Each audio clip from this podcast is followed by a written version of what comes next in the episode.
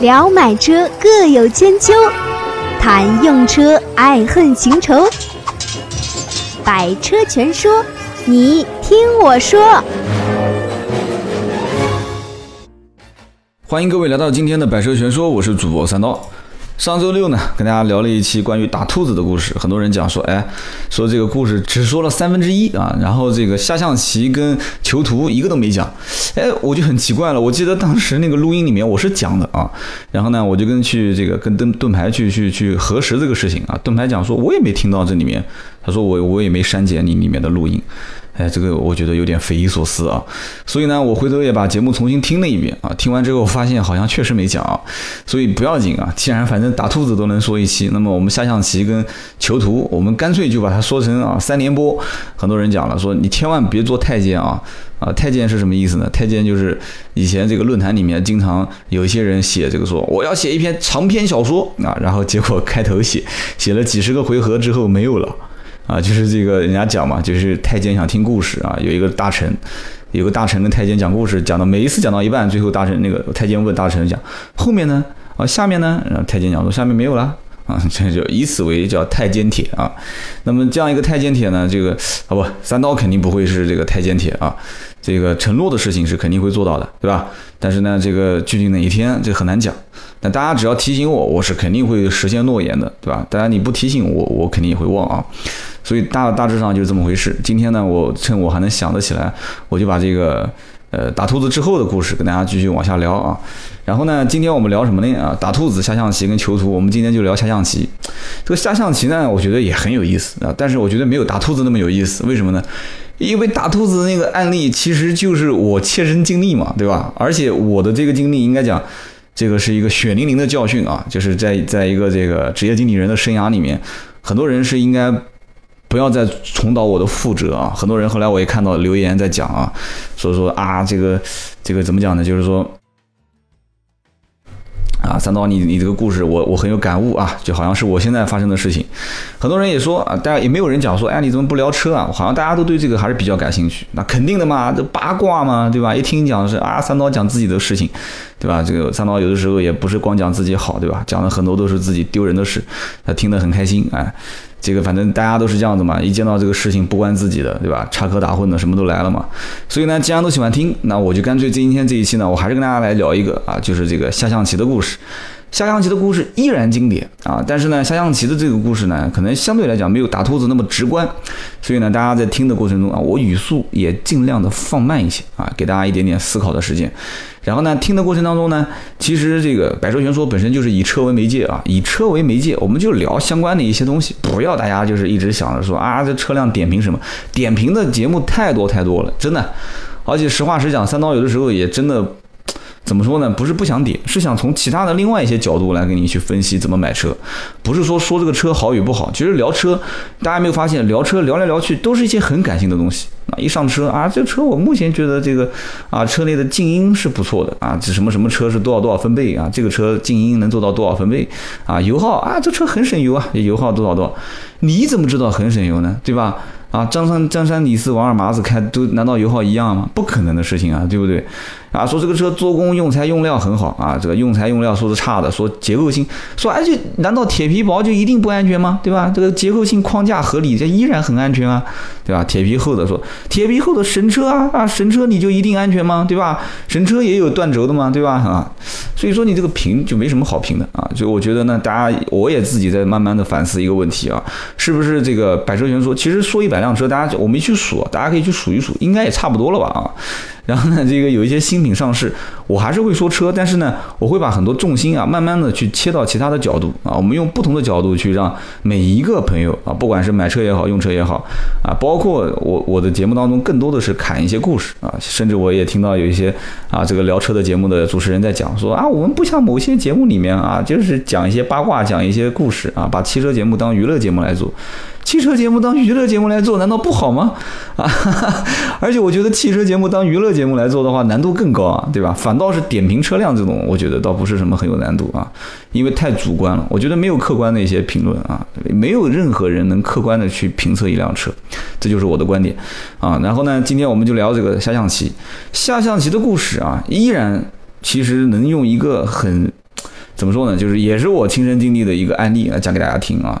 但是这个案例呢，怎么说呢？第一，涉及到一些个人隐私啊。我估计很多一些我身边的人，如果听到这个故事，依然会回忆到当年的那些场景啊。那么第二呢，就是三刀也是豁出去了啊，就把以前的一些啊这个这个内幕的消息讲给大家听啊。第二个就是。很多人其实曾经啊，包括现在，也可能未来，你会遇到跟我同样的问题啊。就在你下象棋的过程当中，你要选择你的棋子落的位置啊，而往往这一步啊，有有人讲就是叫什么，就是就错过一步就是满盘皆输是吧？但是有的时候你这一步，其实你要是下不好，其实在职业生涯里面你是会留下一些。这个好像不能用污点嘛，只能说是用这个遗憾啊，或者说这个悟性不是很够高啊，悟性不高，会产生一些啊，跟某些领导结梁子啊，或者是产生一些，就是怎么讲呢？就你站队伍你是怎么站的？就是这一点点的小事，你就已已经可以看得出你是在哪个哪一条线上了啊，就是是哪个领导的那条线。所以呢，今天我要讲这个下象棋的故事啊，一样的哇，最后原理我讲到最后给大家听，中间我把这个故事案例讲给大家听啊。这个如果听过我上一期节目的人，大家应该知道，其实原先的这个就是我就职啊，从这个 DCC 网络营销总啊，然后一直跨部门管理的二手车的这个部门之后啊，其实我跟总经理的这个关系走得相对比较近，这因为他是我的直接汇报领导嘛，对吧？所以呢，基本上大事小事肯定得跟领导请示。但是如果很多人看过这个二号首长的那个那本书啊，就是那一本书，我家买的是那个是七本连在一起的七册。这个二号首长里面曾经提到过一点啊，就是当时这个这个这个二号首长那个主人公叫什么名字？就是当他升到了一定职位之后，好像当了一个这个县里面一个领导之后啊，他就会评价下面的人。他有一句话写的很经典啊，他说这个人呢，如果凡事都跟我汇报，那说明这个人呢，啊就没有这个独立自主的处理事情的能力。但是其实从侧面也可以反映出这个人的情商很高啊，情商很高，就是大事小事都汇报。其实领导有的时候嘴上讲说，哎，你这个人怎么一点点处理问题的能力都没有呢？其实心里面还是比较开心的啊。但是呢，这个汇报呢，不。不是把问题报给领导啊，说哎，领导我遇到困难了啊，这怎么办？不是这样子的，而是把你的问题报给领导的同时，你把解决方案。而且甚至于把多个解决方案放到领导面前，让领导来选，哎，这个领导才会感觉很舒服啊，觉得你呢这个既能看出问题，又能解决问题，那你这个才是一个关键性的人才啊，就复合型人才嘛啊。所以呢，就是说当时呢，三刀其实跟啊总经理走的还比较近，我也自认为啊，我也自认为我处理很多问题的能力还是可以的，而且我也自认为啊情商还是比较高啊。当然了，后来种种案例、种种的事情，从从我离职之后啊，这些老大哥吃饭聊天啊，就开始点醒我之后啊，包括听了大兔子下象棋跟囚徒的故事，我才发现，其实我是一个情商不高的人啊。我一直以为自己情商很高，其实我是个情商不高的人，起码我是一个不适合做职业经理人的人啊。所以呢，当时我就遇到了一件事情啊。想和三刀互动，你也可以搜索微博、微信“百车全说”。就是说那个时候呢，我是负责二手车更多一些啊。就二手车呢，当时呢，这个 4S 店是没有独立的二手车展厅啊，在很多的一些一线城市啊，北上广深啊这些地方，很多人能看到，其实，在很多 4S 店的旁边啊，或者就甚至是。如果建店建的比较晚晚的话，很多 4S 店的内部它会有一个独立的二手车展厅啊。那三刀这个 4S 店其实开业时间也不算太太太晚啊，太早，是二零零九年开业的。但是很遗憾啊，当时这个规划没有一个二手车独立展厅。那么到了二零一二年的时候，整个公司的业务已经开始要要要重点就是往。二手车的这个业务上偏移，那么当时我上任之后呢，也是开始抓这个二手车的零售业务，那么因此呢，就把二手车的置换量啊，整体指标就开始往上提，啊，从原来整个公司没有二手车，开始变成有二手车。当然这个事情不是在我手上啊，是在我前一任。那么前一任干的也很好啊，把二手车业务一点一点的从两台、三台、五台、七台到十台，就是一个月卖个一百多台车，有十个人置换。那么到我这边开始上任之后呢，就变成了就是说从十台要变成十五台，十五台变二十，二十变三十，三十变四十变五十，那就要把这个规模做大。但是规模做大是没问题啊，就是你只要把政策给好，对吧？客户想跟你置换，价格肯定是想二手车卖得更高吗？对吧？肯定是想新车价格再买得更低吗？对吧？但是二手车价格更高，这个。其实我能搞得定啊，但是也不算完全是在于我，还得总经理签字啊。但是新车价格更低，这个就不能把握在你手上了。为什么呢？这个权限是在销售总监的手里面啊。你你要是详听，就可以听上一期的那个大兔子的故事。销售总监的权限是可以决定这个车价格能不能放到就是权限以外。就像很多人去问这个新车价格啊，跟销售员讲说你做不了主，找你们经理啊。其实找经理不如找总监哈。但是呢，这个经理基本上也是跟总监汇报工作啊，说啊有个客户啊，你价格再不低啊，这个车就要崩掉了，客户不在我们手上买啦，啊，就永远全南京最低的价格都是别人家的店的价格啊，就是别人家的店的价格就是最低的价格，就每家店都是一样的啊，所以呢，客户呢也是。客户呢也很聪明，但是你从销售角度来讲的话，叫客户也很坏啊，客户也很坏，就两边炸价格啊，现在也很方便，加个 QQ 群啊、微信群啊，互相就可以互通有无。所以说呢，这个新车价格可以总监来定，二手车价格呢啊，就讲起来是二手车总监定，但是很多公司是收归总经理。这个权限，所以呢，这个职位其实干的还挺憋屈的。为什么呢？因为你没有执实权嘛，啊，没有实权。那么怎么办呢？就硬着头皮做嘛，对吧？指标是压在你头上啊，但是实权不在你手上啊，那怎么办？硬着头皮做。那么硬着头皮做啊做啊做到最后哎，这个整个二手车的量它也上来了啊，就是仓库里面有多少台车呢？二十多台车，二十多台车，有的时候有三十多台车。这样，且不谈这个资金压力有多大啊，因为每天这个财务总监就开始来找你了。财务总监讲说：“哎呀，这个二手车总监啊，三刀啊，这个仓库里面有三百多万的车啊，就一台车十万嘛，三十台就三百多万嘛，对吧？说三百多万，你你赶紧卖啊，你不卖的话没有钱啦啊！你想想看，新车一一天打款就是四五百万啊，新车打款，因为新车你不打款，厂家不会发货给你嘛，对吧？你。二手车整个全公司的业业绩啊，就整个的库存才三百多万，三百多万，其实财务天天就已经感觉压力很大了。其实所以讲，一个 4S 店其实也没什么钱啊。但当然了，新车它有三方融资啊，我之前节目也提过啊，银行啊、厂家加 4S 店啊，三方融资。用这个承兑汇票，但是呢，这个二手车业务就不行。二手车业务是实打实的真金白银，每一辆车只要你进仓库，肯定这个钱是公司一分一毫都不能差给客户的啊。不管是抵扣呃抵扣新车款，还是你把钱打给客户就单独收购，这个钱是一分钱都不能少的。而且客户只要把车钥匙给你，当天你就得把车的钱跟客户啊就就是兑付嘛。除非就是新车抵新车款，车可能没到，二手车提前给，但是这种情况是非常非常少的。所以说呢，二手车的业务。慢慢慢慢量开始上来了，上来之后呢，你得有场地给他停车啊，对吧？而且作为二手车的零售业务。二手车的零售业务，那就肯定得给一个场地是相对来讲展示效果比较好的，对吧？那那首当其冲肯定是 4S 店的展厅展厅了。这个展厅是不可能给你放二手车的，就是我讲新车展厅啊。大家在全国各地，我相信听友包括国外都有很多啊。这个卖新车的展厅里面放二手车，这可能吗？对吧？就算国外那二手车也是独立是在一个大操场，对吧？不管是加拿大还是美国，对吧？很多都是一个大操场，然后旁边放了几个就像足球场一样的那种射灯。然后晚上啊，白天啊，二十四小时那个灯都开到那个地方，会有人能过来看车。但是在国内是不可能的，国内现在目前二手车的行情还没达到这样的一个地步啊。所以呢，二手车怎么放呢？对吧？4S 店的车子新车已经放的，就大家去过 4S 店应该知道，那个整个 4S 店里面满满堂堂的那个车放的，简直是完全就 就基本上开都没地方开。你别说放二手车。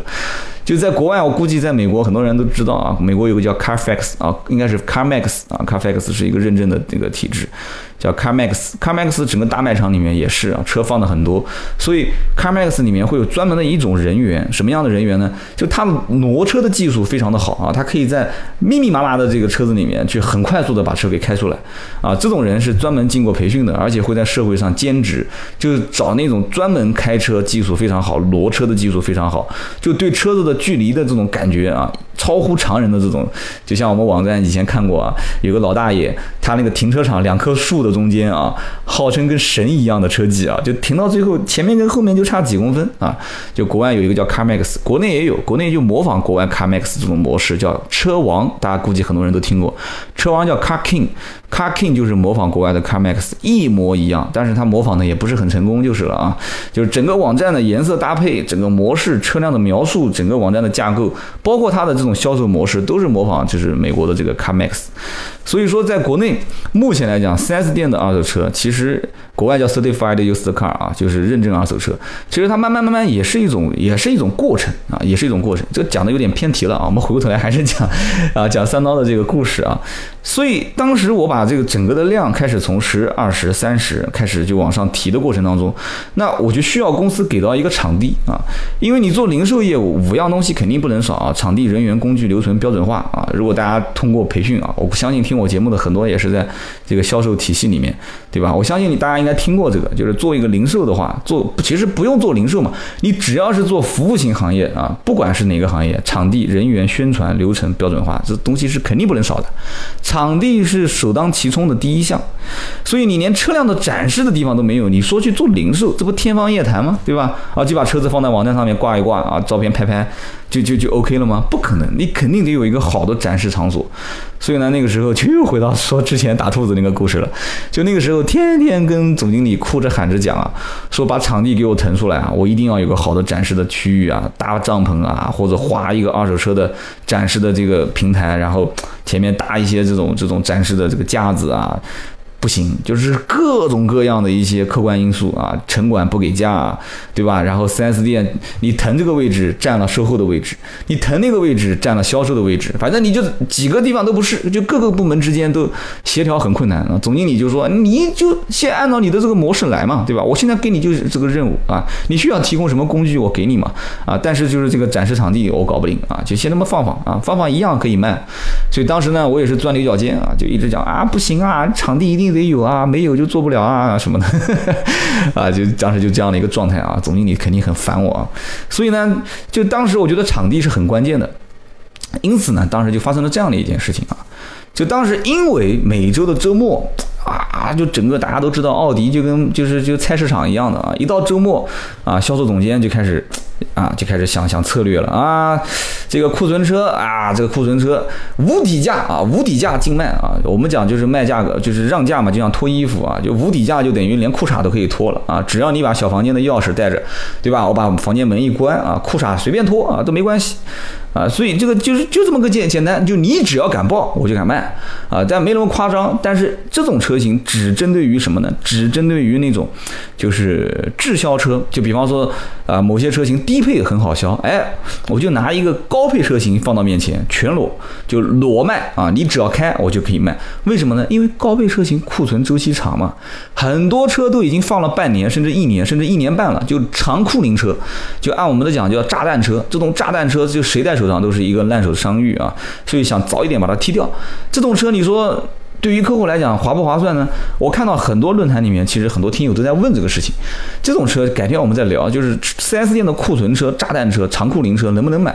啊，这个哪天哎，正好又多了一期节目，哪天我们可以聊一聊这个车。这种车型其实分很多种啊，就是。今天我忍不住又要开始偏题了，回头再讲这个事情啊。就是说，当时每一周的周末，因为有这些噱头，而且新车每一个月啊都会有大量的，包括当地的电台宣传啊、啊媒体广告宣传啊、网络宣传，所以会挤很多客。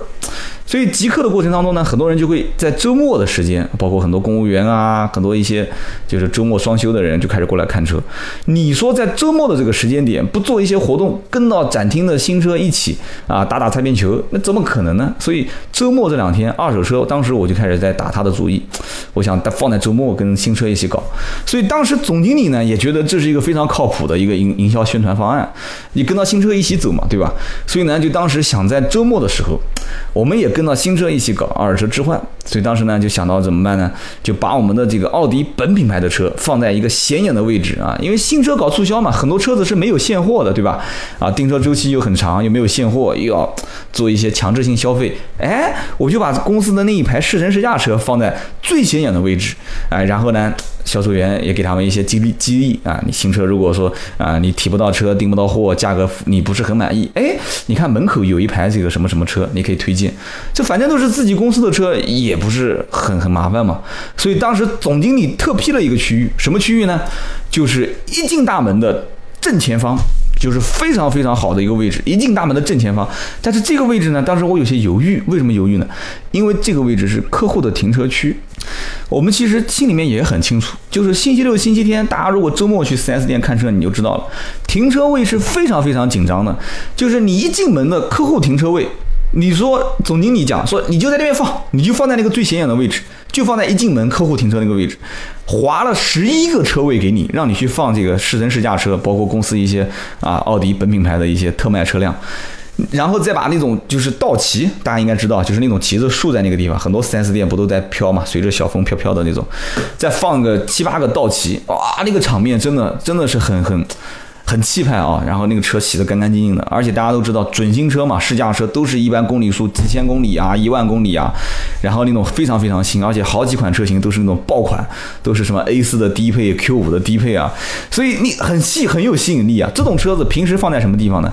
平时就放在放在拐角的地方啊，就放在拐角，然后呢也没什么标识，就底下一个车牌贴着啊，这是一辆二手车，奥迪品鉴二手车，或者呢底下也会经常被人赶走啊，经常说啊我新车。车已经没地方放了啊！二手车铺把这个车子挪一挪啊，没办法就被人赶走啊。挪到什么地方呢？挪到天台，就是有的好多 4S 店不是两层三层吗？就把它移到这个三楼的楼顶上天台，这就是 4S 店卖二手车的现状啊！这就是三刀当年的环境啊。然后当时呢，听到总经理说，哎，就就放在那个位置，我当时还有些犹豫，我说这个要不要跟要不要跟这个销售这边去去去沟通一下？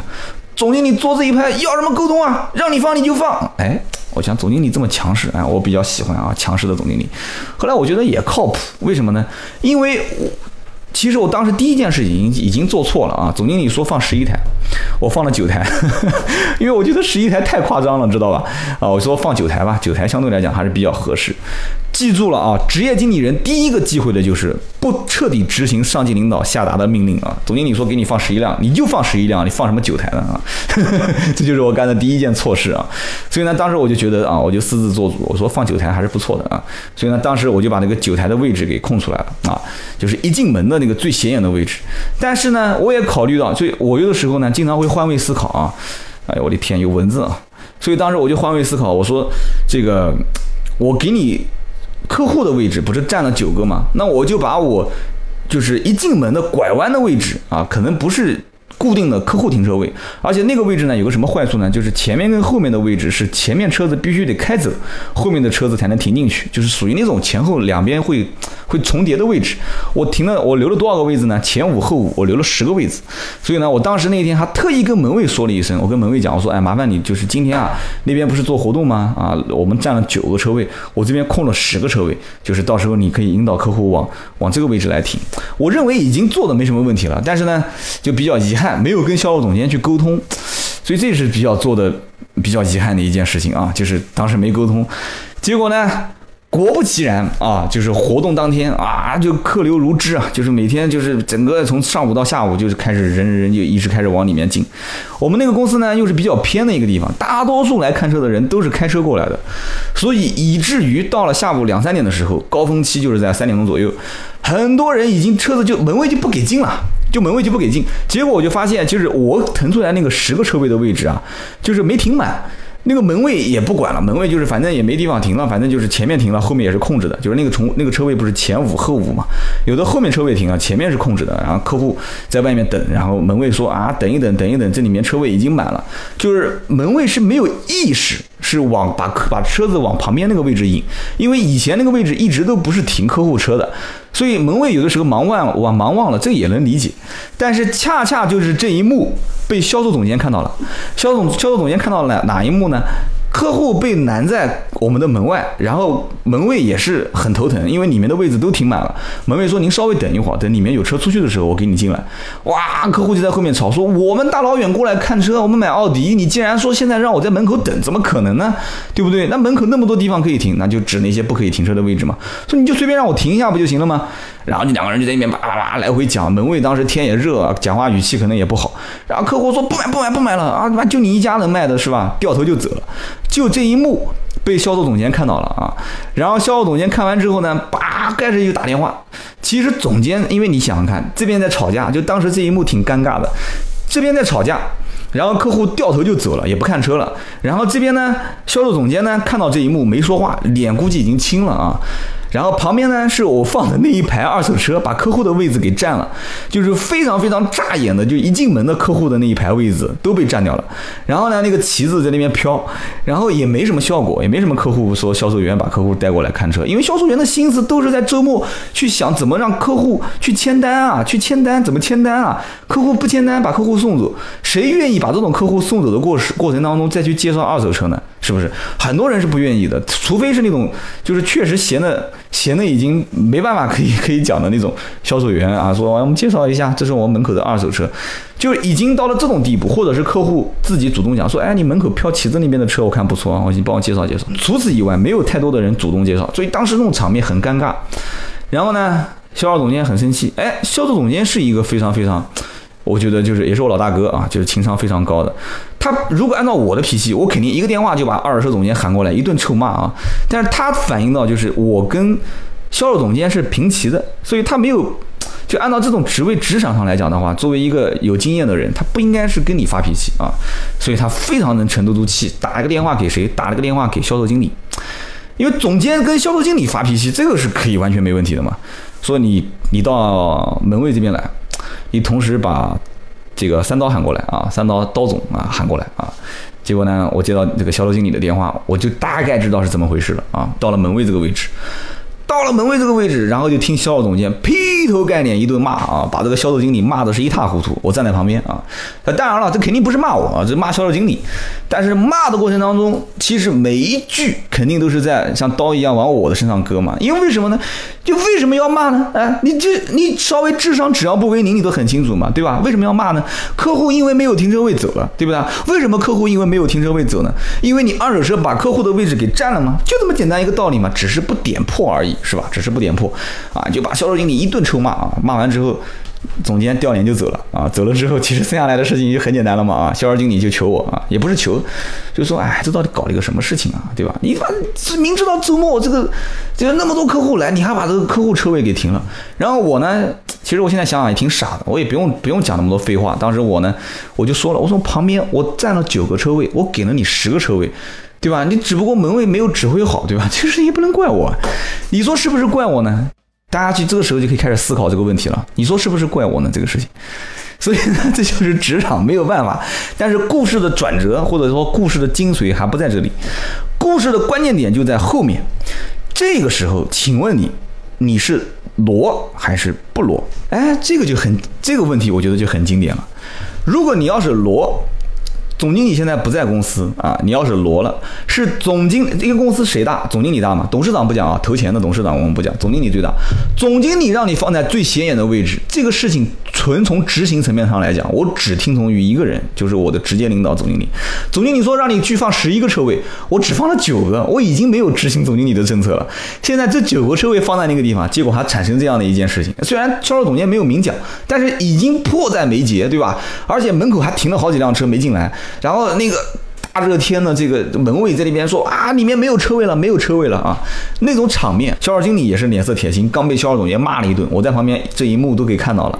你说你是挪还是不挪？如果是挪，那很简单，我就把客户的几个车位啊，当时客户那个车位停的也不是很满，挪到旁边这个位置，大家。都都都都，对吧？大家你好，我好，大家好。我把这几台车该停到天台停到天台，该停到我原车位停到我原车位。我把这九个位置给你让出来。其实根本也不能算叫根本，就是也不是没有车位的问题，就是没有指挥好的问题。这是第一个，就是挪啊，我就把车挪回来，把道奇移走啊。那么这种要是挪的情况下。那总经理会怎么想？总经理还有一个小时就回南京了。当时总经理在上海回南京的路上啊，你要是罗总经理回来一看，这个我让你停在那个位置，你为什么不停？你这个是一个很严重的一个执行层面的一个问题哈。就是你要是罗啊，那如果说不罗，如果说不罗，那那销售总监会，哎，这个怎么讲呢？销售总监发那么大的火，对吧？这。林子已经划得很响了，那散三林刚就林子划得已经很响了，对吧？你能接到林子吗？对吧？这这我这个暗示已经很明显了，给不给你给不给我销售总监台阶下，你自己看啊。所以你你要如果说是不罗啊，这个也可以不罗，但是不罗的话，那那你就是你就让客户进不来就进不来，你就让客户走不了就走不了，你就跟门卫讲一句，那那边那个车位我给你腾好了，你就指挥好，对吧？你指挥不好，那就是你的事情。哎，就是上面骂下面，下面骂下面，下面再骂下面，就这么骂啊。但人不分三六九等啊，但职位它是要分三六九等的。所以呢，这个就是，就你挪还是不挪呢？那第三个选项，我刚刚不是讲了吗？就是那边的车位是前五后。第三个选项就是我们把后面五个车位给你填上，就是把刚刚那个九个车位变成四个车位，我再挪五辆车过来停在那个后面那一排，我就把前面那五个车位给你继续可以停客户的车，然后你原先那边不是还剩五个车位吗？就嗯目测来看也就够了，基本上也就够了。而且就是我大概测算了一下，其实也就是说客户高峰期也就那么一小会儿，而且来的客户很多有有流动性的嘛，一会儿有人走了，一会儿有人进，所以我认为空出五个车位基本也就够了。所以第三个选项就是挪五个留四个啊，这就三个选项出来了啊。请问各位听友，你是选哪个选项？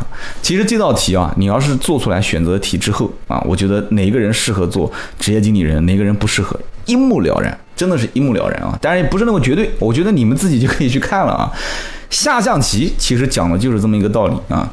下象棋是怎么个故事呢？我和总经理下象棋，或者就是就像我跟销售总监下象棋一样的啊。我把棋子落在这个位置啊，你认为说，哎，这个呢，你是在围魏救赵哎。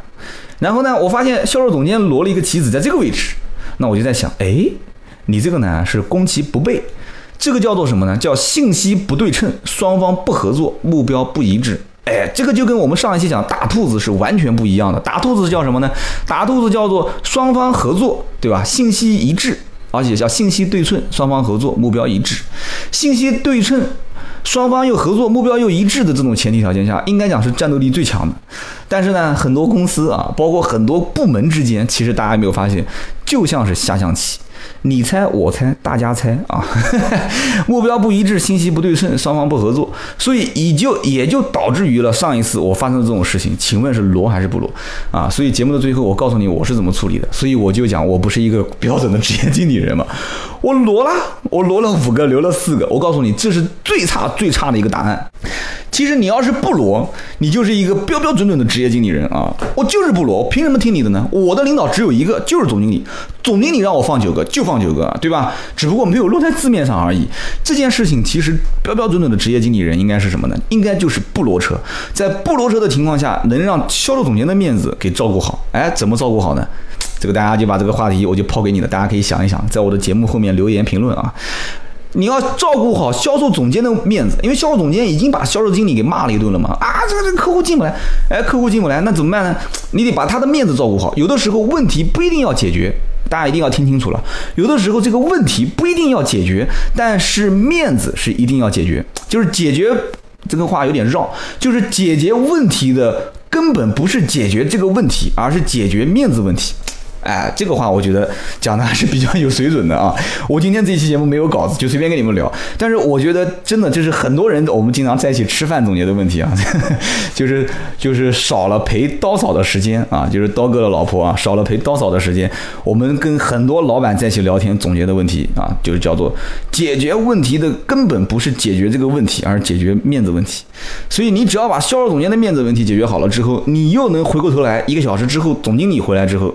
哎，又把总经理的这个问题解决好，然后又同时能让总经理知道下面发生了什么事情，这个事情又是通过你啊这种技巧把它给化解了，这才叫标标准准的职业经理人。不要罗这九台车啊！如果说罗了这九台车是什么样子呢？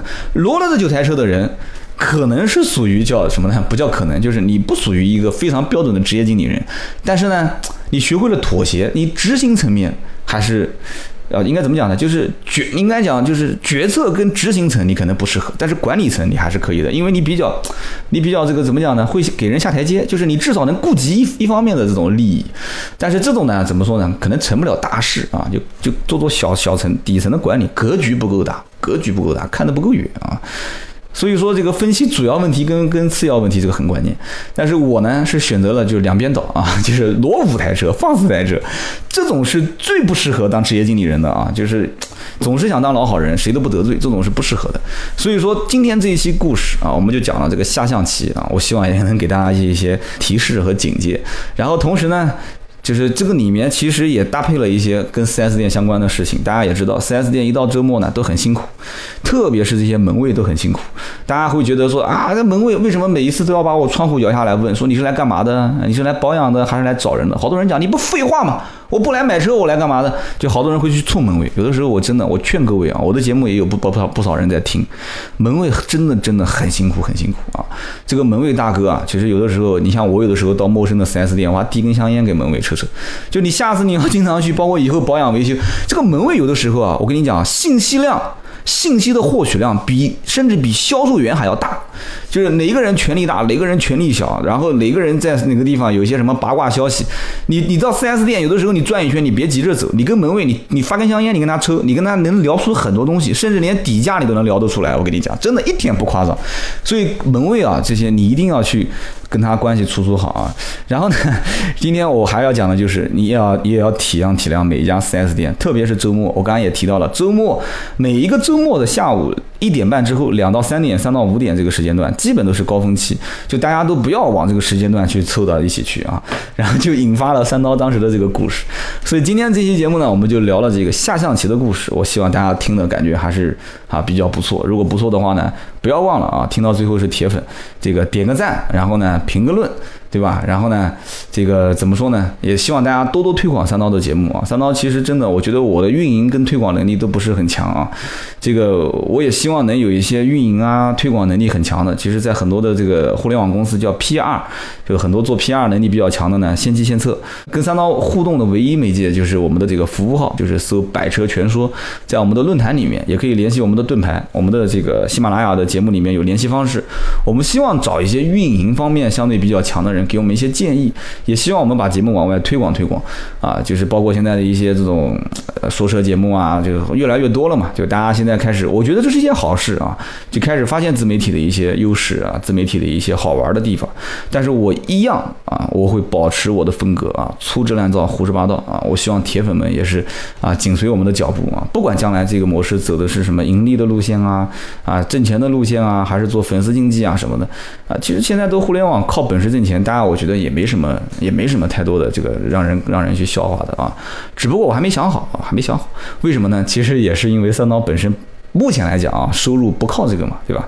我们也有其他的一些收入渠道，所以大家放心的听三刀啊，尽量就是用这种这种状态来给大家更新节目。你听得开心啊，我保持初心不变啊，我们一直会把这个节目做下去。希望大家听得愉快啊，听得开心。今天这期节目呢就到这里，我们下一期接着聊。本节目由斗志文化制作出品。